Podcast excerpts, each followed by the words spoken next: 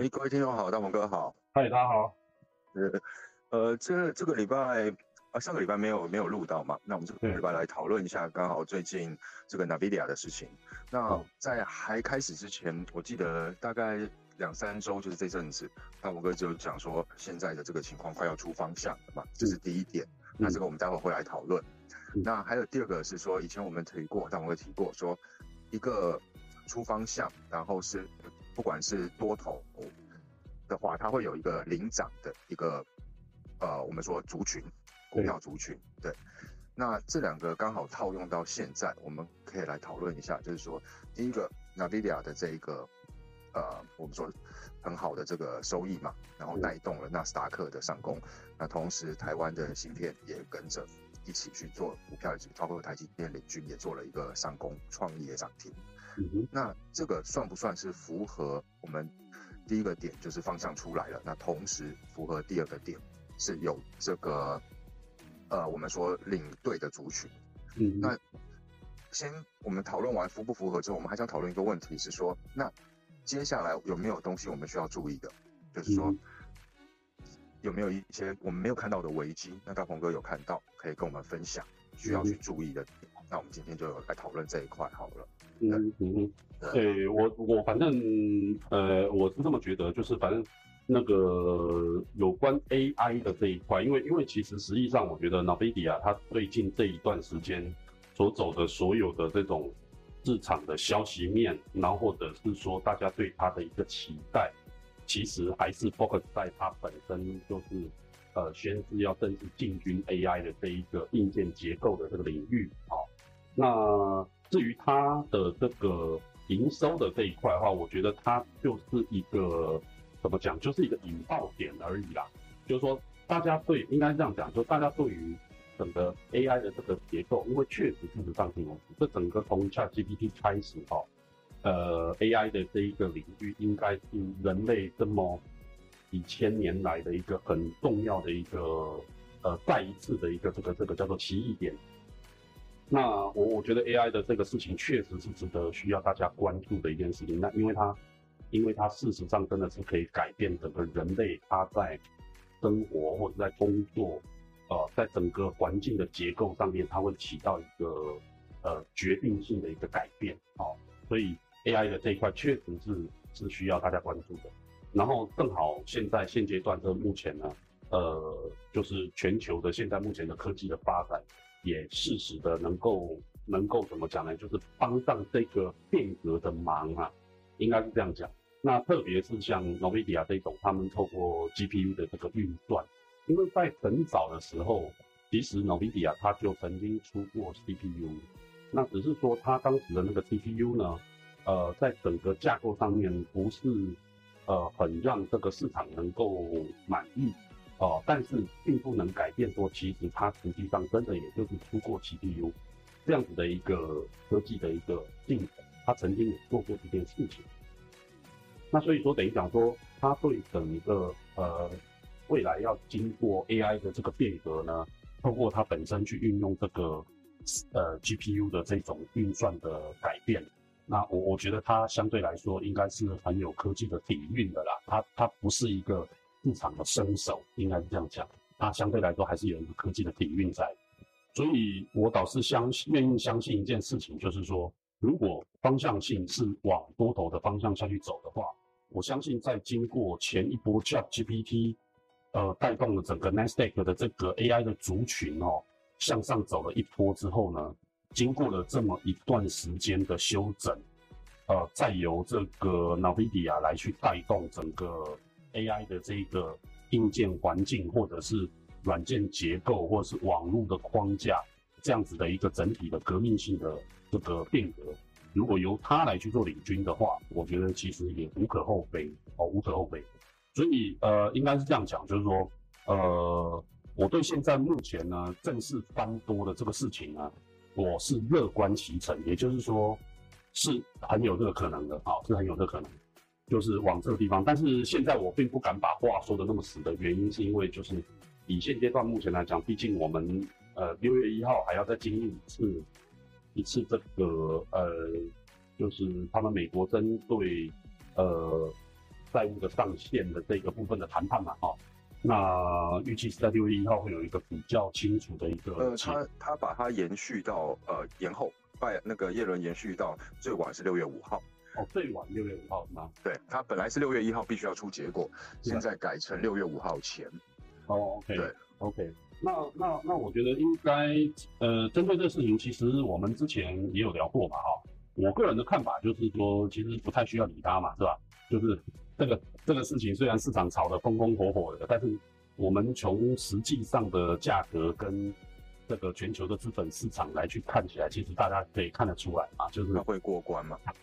对，那大家好像好像也并不并不担心，也不害怕嘛，哦。然后对，然后你看我之前我有跟大家解释到，就是说，你看那个美元指数，虽然说看起来它单一，我们从指数上面来看，好像也并不是那么的强，但是我当时也是有跟大家解释，就是说其实还是要看货币对，是吧？哦，所以你可以看现在目前的这个状况，欧元美元的这个部分已经创新低了，对不对？就近期的新低了哈，创新，也就是代表说美元强对于欧元的这个强势，其实呃它是不断的在在在增加中。对，然后这个也挺有意思，就是说美元它本身对其他货币。是的，这个美元指数是创高了嘛？对，就说创近期高了，不能说创高，像是打了一个底之后。没错。那正常来说，不是不能说正常来说，就正常我们原本的预测是说，在这种情况之下，呃，股市会往下走嘛？嗯。结果呢，反而同时股市也在往上走。那这个市场的这个情况跟这个氛围，在接下来我们会要去注意什么风险？因为现在可能很多人是蠢蠢欲动。也认为说啊，这个抵打完了，台股很乐观，可能要有机会去 上过前高，这是有人喊出来，或者是说至少这一波的跌势已经结束了。那但是，就您的经验跟你看起来，它的翻多是正式会要去过前高的这种大多头呢，还是说是一个短期，或者是说它可能是虚的？因为原本我们一直是认为说。有很多的问题，债务问题啊，然后通膨问题，这些问题至今没有解决嘛？嗯哼，对。但是这些问题好像都不再是问题。是以现阶段，其实坦白说，应该是这样讲，就是说之前我们所有担心的这个问题，包含就是说债务的问题，包含之前的这个利的问题，包含 CPI 的通膨的这个问题，呃，我们一直以来这么这么一年多以来，就是一直在讨论的这些东西，其实坦白说，就这些疑虑一一一的被消。好，已经一一的被消除。然后呢，呃，乌俄乌战争的这个事情呢，其实它目前至少目前来看，它没有转坏的趋势。它其实虽然并没有，就是说，呃，就是战争的这个部分的力度并没有降低，但是呃，也并没有往坏的方向去，至少以目前来说没有往坏的地方去走。再加上就是大家现在其实已经进入夏天了，对吧？对于这个所有的这个不管是呃，就是能源的一些需求，其实就没有冬天来的这么的高，所以其实以现阶段的这个目前的这个状况来看，呃，坏消息其实，呃，要不就是慢慢的消失了，呃，要不就是它不见得有这么的重要了。然后呢，呃，包含这个货币的这些问题呢，其实相对来说还是回到原本这个状态。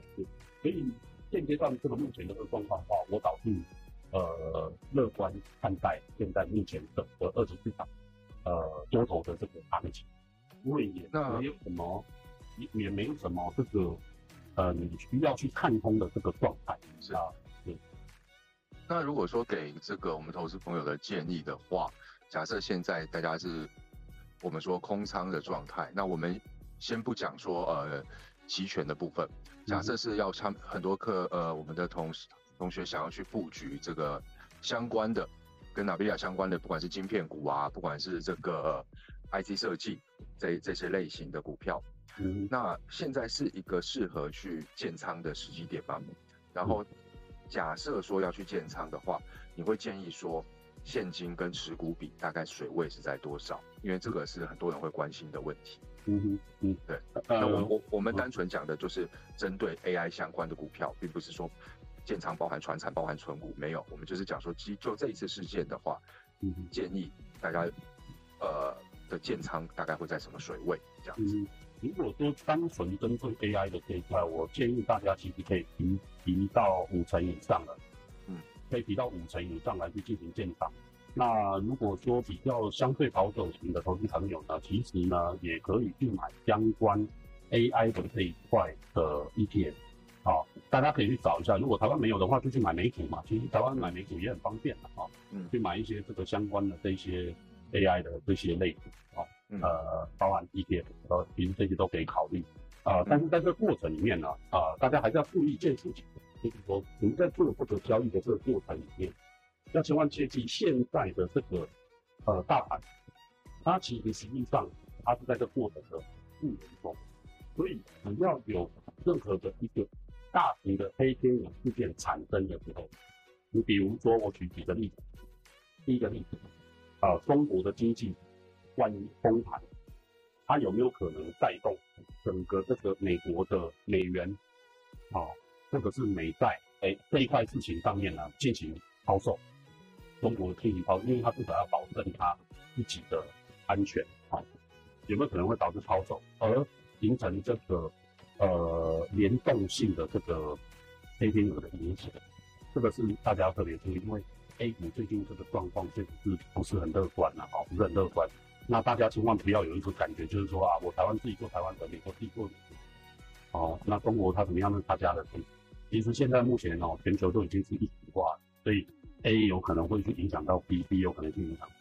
这个这个是大家千万千万要注意。再来就是什么？就是这是中国的这边问题。再来的话就是，